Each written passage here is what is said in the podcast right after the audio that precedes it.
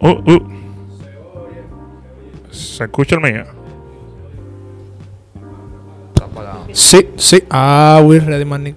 You. Hey, hey, hey.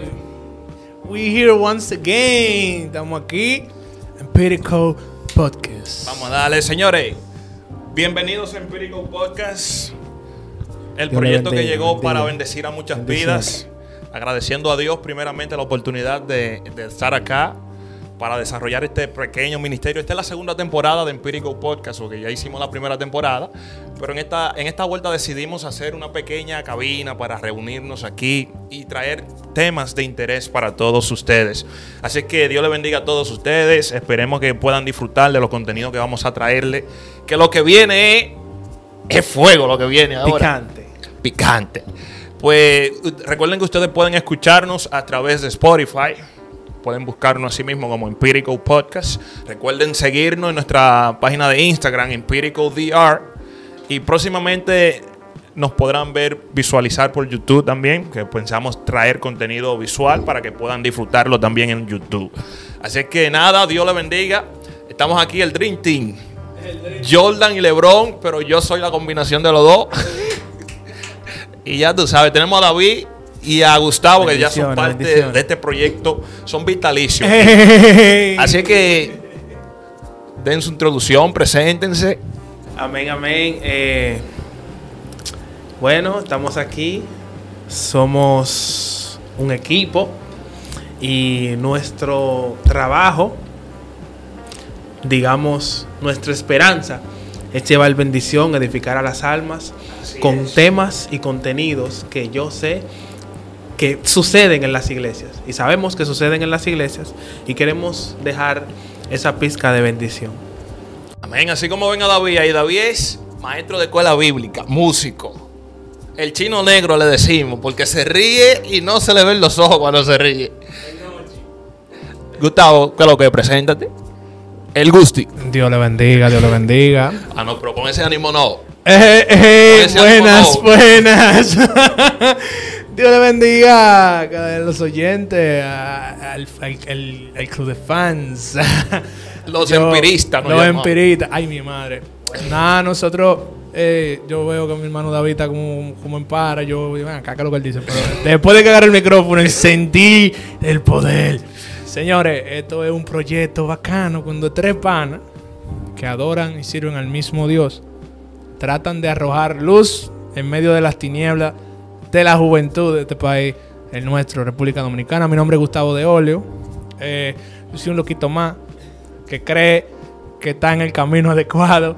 Pero yo sé que junto a mis hermanos aquí presentes vamos a poder lograr eh, eso que, que se nos ha encomendado a cada siervo de Jesucristo, que es ir por todo el mundo y predicar el Evangelio, ya sea cualquier tipo de estrategia que usemos. Así que yo espero que ustedes en su casa, en su trabajo, eh, en cualquier lugar donde se encuentre, pueda ser edificado. In- incluso esto, esto no solamente es de nosotros para el mundo. En los comentarios usted nos puede decir su opinión y podemos también No, debatir. claro. Y créame que, que en el momento de que, de que encontremos la manera de, de tener un debate y de traer personas, y lo vamos a lograr. Vamos a lograr porque esto es para edificación del cuerpo de, de Cristo y de aquellas personas que no conocen de Cristo. Así mismo es, señores. Mira, tú, tú sabes que creo que falta algo aquí, en verdad, porque una lata de guandule con coco. Así no está. Hay que traer ah, una fémina. ah, vamos a hacer acá. un casting. Sí. vamos a hacer un casting. Prepárense. Los muchachonas, la sierva de Jesús, que Sierva botan que fuego, tengan el Espíritu que Santo chispa, dentro. que, que se suspendan en los aires, que den pata voladora. Prepárense.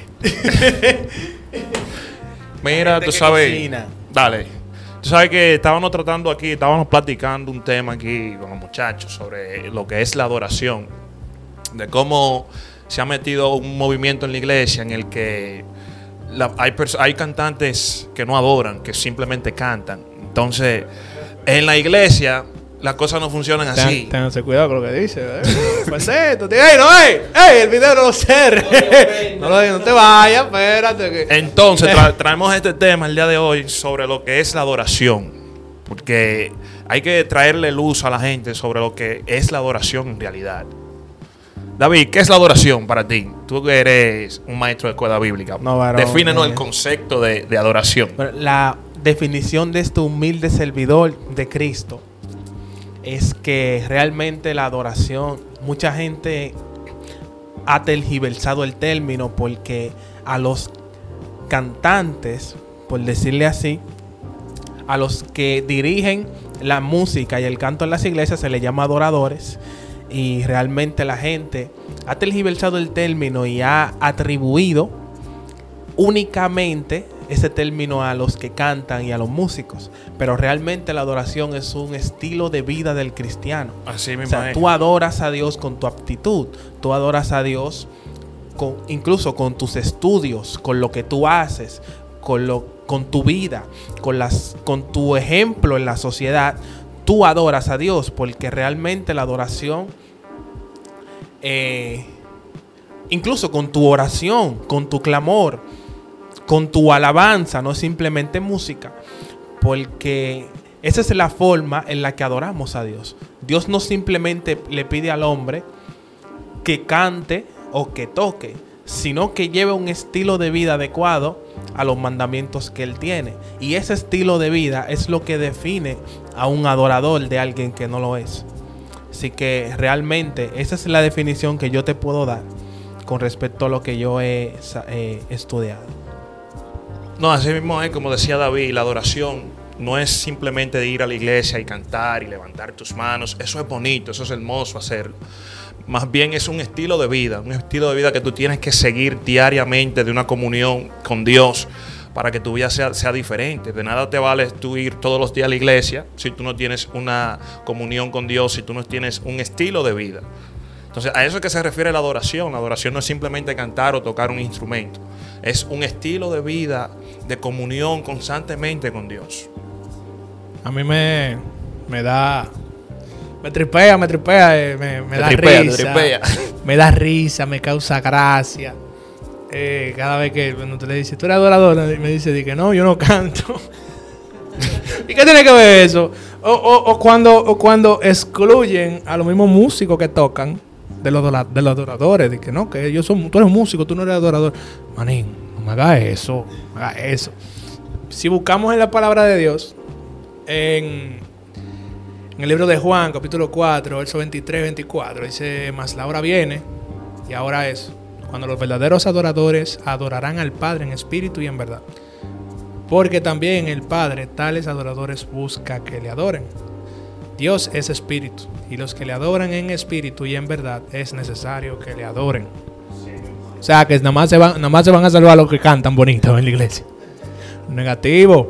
Así como decían mis hermanos, el, el adorar, la adoración en esencia, es un estilo de vida que cada cristiano debe hacer suyo día tras día. Realmente eh, estamos, sé que, que es básicamente una referencia cuando se le dice al cantante que es adorador en un grupo de adoración o un grupo de alabanzas. Sin embargo, es bueno tener en cuenta que la adoración no es simplemente el tomar un micrófono en la iglesia y cantarle al Señor o cantar en su casa. No, la adoración va más allá de eso, va en cómo te comportes, en cómo Así en, mismo en, es. en- en tu en cuál es tu enfoque de vida, cómo manejas tu vida, en tu vida cotidiana, cómo los demás eh, pueden verte eh, como, como un espejo de la luz de Cristo. Esa es la verdadera adoración. Lo que, la adoración que viene en espíritu y en verdad. Así mismo es. Yo voy investigando aquí un poco más acerca de la etimología de la palabra adoración. Eh, la religión abrahámica, por ejemplo, la primera vez en la que aparece la palabra adoración en la Biblia es, con el suceso de, de- de Abraham sacrificando a Isaac. Entonces, lo que dice aquí es que es una actitud de obediencia también. La adoración es una actitud de- interna de tú obedecer lo que tu padre te dice, es decir, lo que Dios te dice. ¿Qué tú piensas de eso, David? Realmente, bueno, y hablando acerca de la etimología de la palabra, de tantas palabras en hebreo que tienen que ver con adoración y alabanza, una de ellas es la palabra barak. Sí, Realmente Barak. tenemos un grupo que No, se llama el grupo barak. Barak, que creo que se inspiraron en eso. Claro, porque realmente la letra eh, la letra Kaf en hebreo puede, suena como una J, pero también suena como una K. Por eso se puede decir también Tanakh y se puede decir Tanaj, porque es la misma letra. Lo único que ellos le dieron el sonido de K, pero realmente suena Baraj con J. Y eh, eso significa postrarse, humillarse, pero también tiene que ver con bendición. Por eso David decía, bendeciré a Jehová en todo tiempo, su alabanza estará continua en mi boca. Cuando un judío te dice, cuando un judío dice Baruch Hashem, está diciendo bendito sea el Señor. Porque Baruch es de la misma palabra Barak.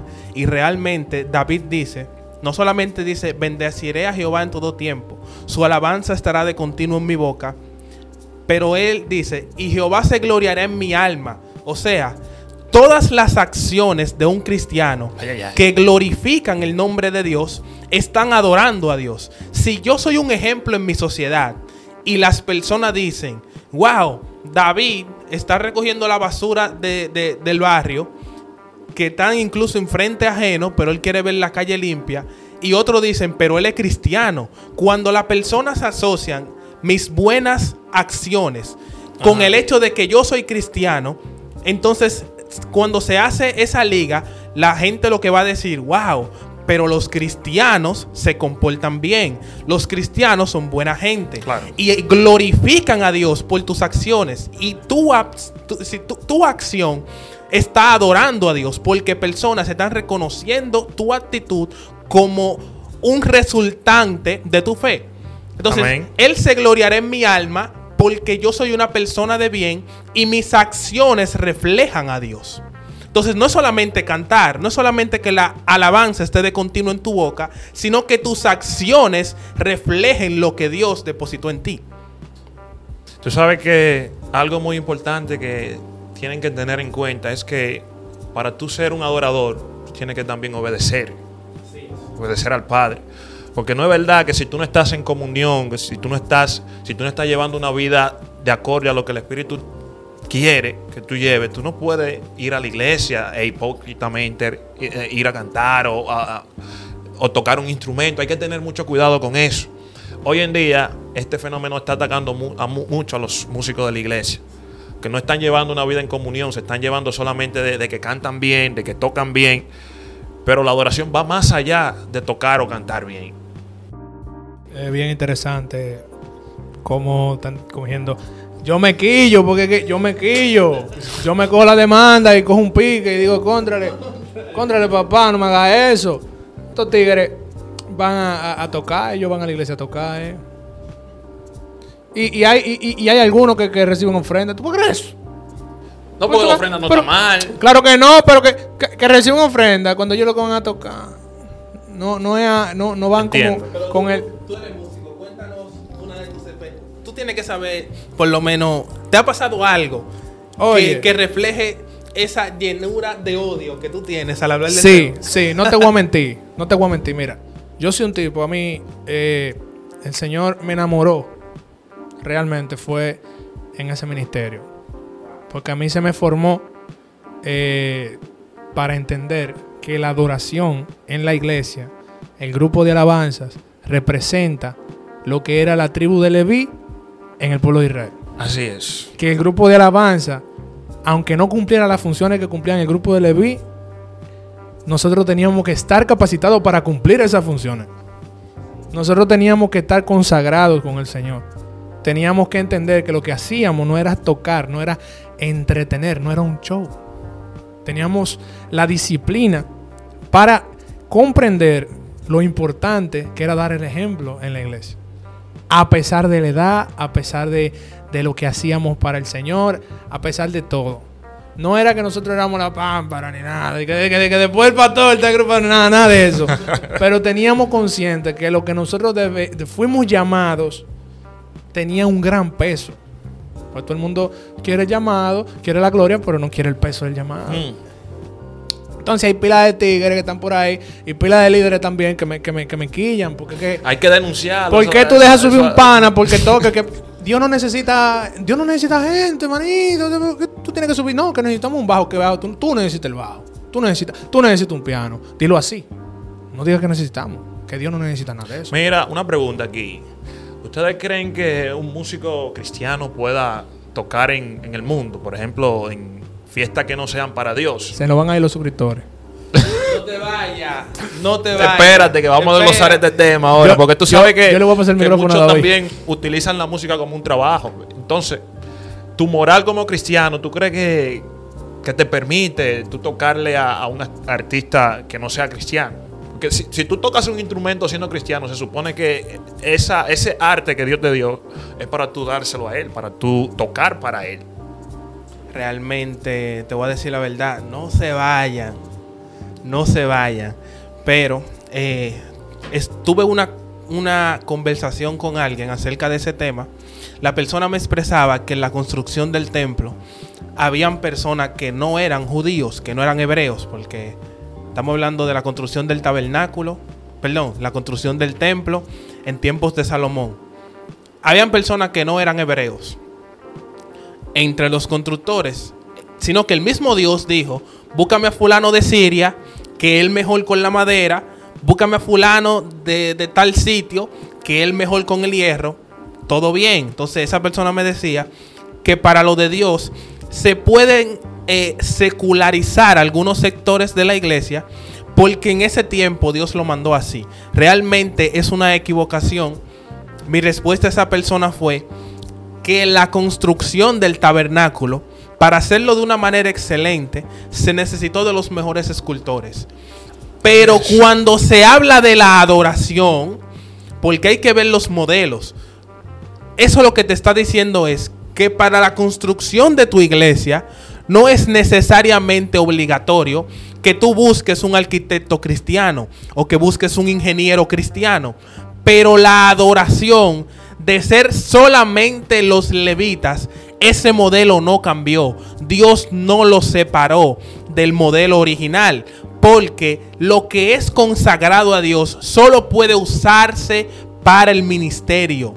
Todo lo que era consagrado a Dios, las copas que estaban en el templo, no podían usarse para otra cosa. ¿Qué le pasó a Belsasar cuando usó las copas del templo para fiestar en Babilonia? Ahí mismo selló su destino. Empezó a salir la escritura en la pared que decía, fuiste pesado en balanza y te hallaste culpable, porque lo del templo no puede usarse para lo secular. Entonces lo de Dios, lo que es consagrado a Dios, debe usarse para Dios. Lo que Dios te dio a ti tiene que usarse para la edificación de la iglesia y para la salvación de las almas. Perdónenme pero eso no se puede secularizar. Usted puede hacerle una canción bonita a su novia, a su esposa. Usted puede dedicarle una canción como escritor a su pastora, a los árboles. Pero de ahí a secular tu ministerio y decir que tú puedes depender secularmente de lo que Dios consagró para ti, para el servicio del templo, están muy equivocados. Y perdónenme. Fuego. Mira, que ¿Qué yo, tú piensas, Gustavo? yo tengo, yo tengo un pensamiento. O sea, yo tengo un pensamiento como, como de, como voy a citar el, el, este, este dicho que todo el mundo lo conoce. Voy a, voy a poner huevo de que no me acuerdo del nombre del escritor, porque es un, es un escritor famoso, Dale. que es el, el derecho, el, el respeto de no la paz. Eso Yo lo- el- Juárez. Ajá. Yo en lo personal, lo que yo te voy a decir, yo no lo haría. ¿Me entiendes? Pero yo creo que Dios puede usar a un músico cristiano en una orquesta secular. En el sentido de que uno no puede guardar la luz que uno tiene.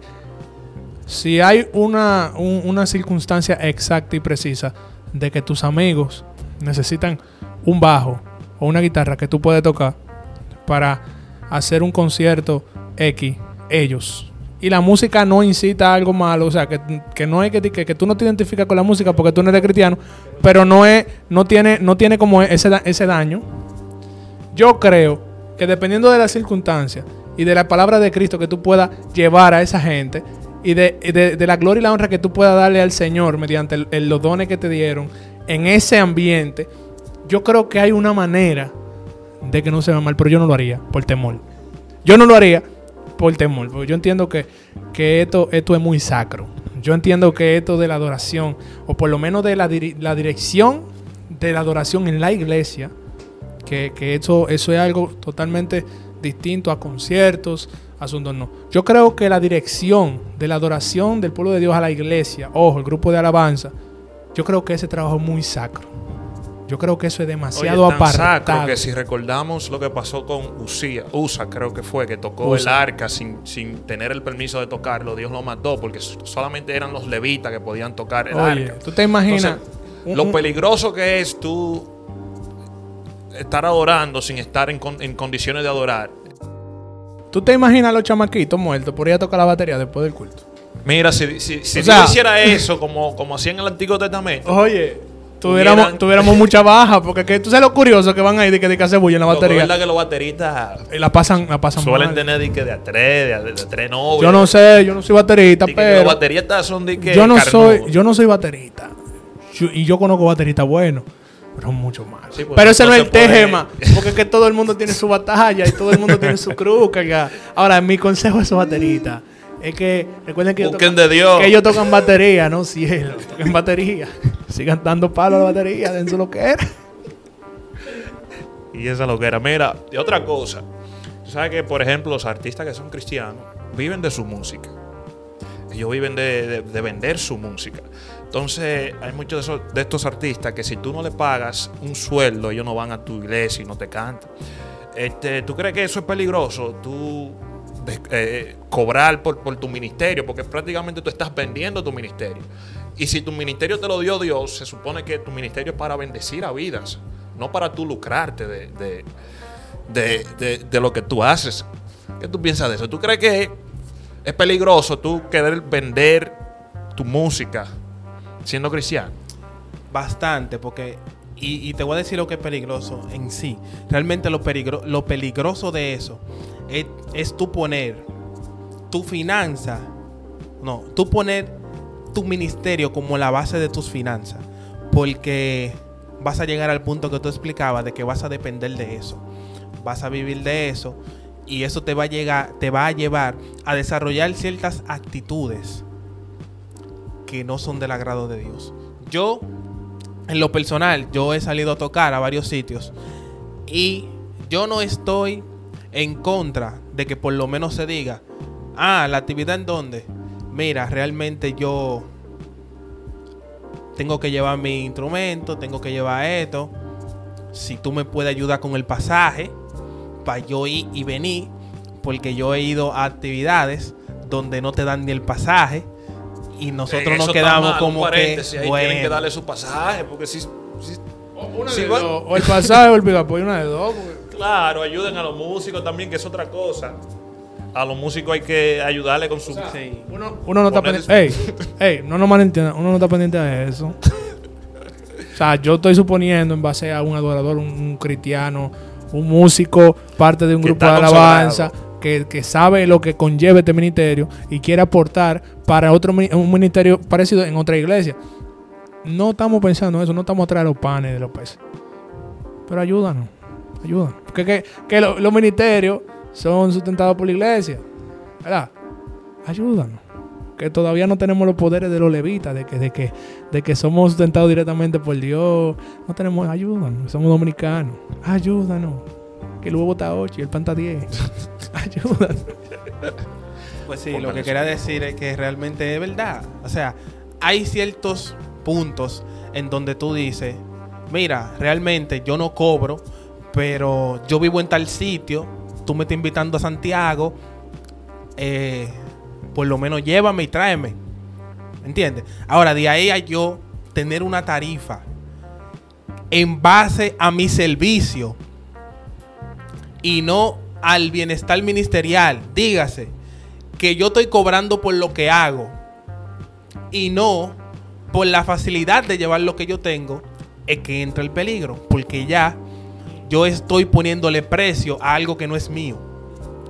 Es lo mismo que le pasó a José. José le interpreta el sueño al copero y al panadero. El, al panadero lo matan como él lo, como él lo dijo y el copero se lo llevan a trabajar como él lo predijo. Pero cuando él ve al copero le dice, acuérdate de mí. Entonces, ¿qué hizo Dios? hizo que al copero se le olvidara el nombre de José. ¿Por qué? Porque la interpretación no es de José. José, tú le interpretaste el sueño porque Dios te dio la interpretación. Entonces él le dice, acuérdate de mí. Pero, José, ¿por qué tú no le dices, acuérdate de Dios? Que fue quien te dio la interpretación. Entonces, ves como tú eh, quitas a Dios con algo que Él te dio. Tú quitas a Dios y te pones tú como que tú eres el que está dando. Como que tú eres la base y el origen de lo que tú tienes. No, eso es de Dios. Por lo tanto, el beneficio tiene que ser para Dios. ¿Cuál tiene que ser tu norte? El mismo norte de Dios, porque eso viene de Dios. Que las almas se salven y que la gente se edifique. para mí que eso fue lo que hizo que el copero se olvidara de Claro. O- Porque él acuérdate se de puso mí. delante de Dios, wow, está profundo Acuérdate de mí. Se le olvidó. Si le había dicho, acuérdate de Dios, que fue que te ayudó. Háblale al faraón de mi Dios.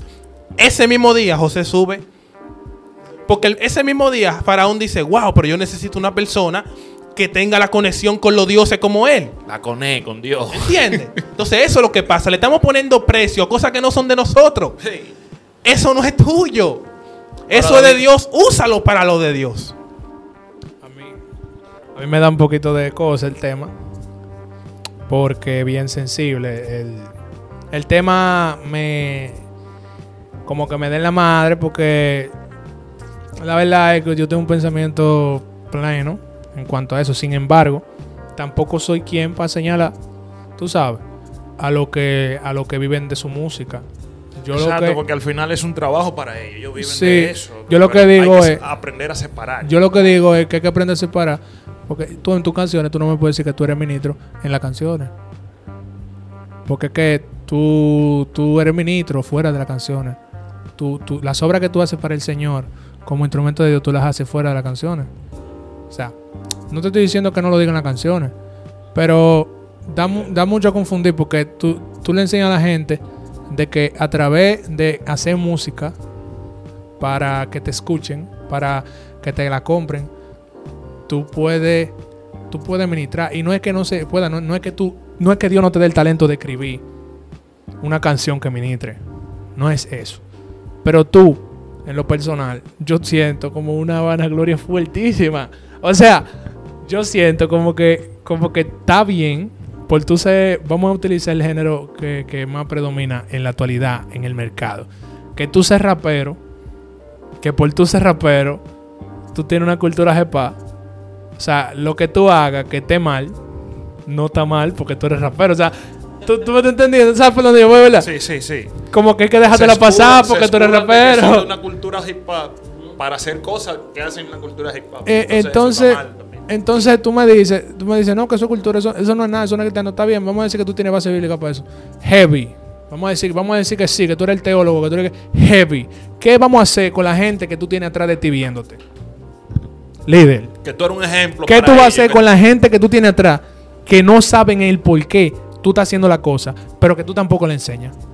¿Qué hacemos con ellos? ¿Qué vamos a hacer con esos muchachos que le dicen al pastor de ellos? No, porque, Eso no es pecado. no, porque fulano es rapero y es ministro y él está bien, y él predica, y él tumba gente, y, y se, se transmuta en otra dimensión, se le evita ahí el de todo.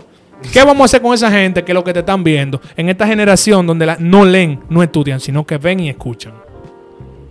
¿Qué vamos a hacer con ellos?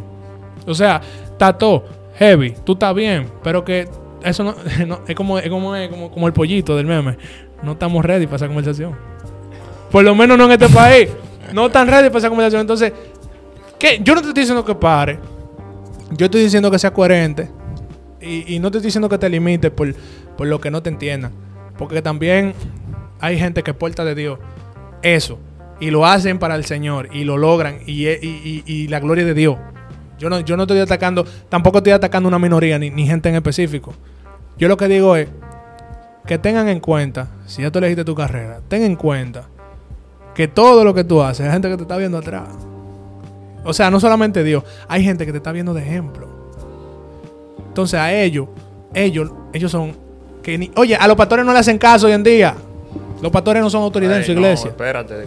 Me pasé. ¿Cómo así? Me pasé. En, esta juventud, en esta juventud, los pastores no son autoridades en su iglesia. No lo son.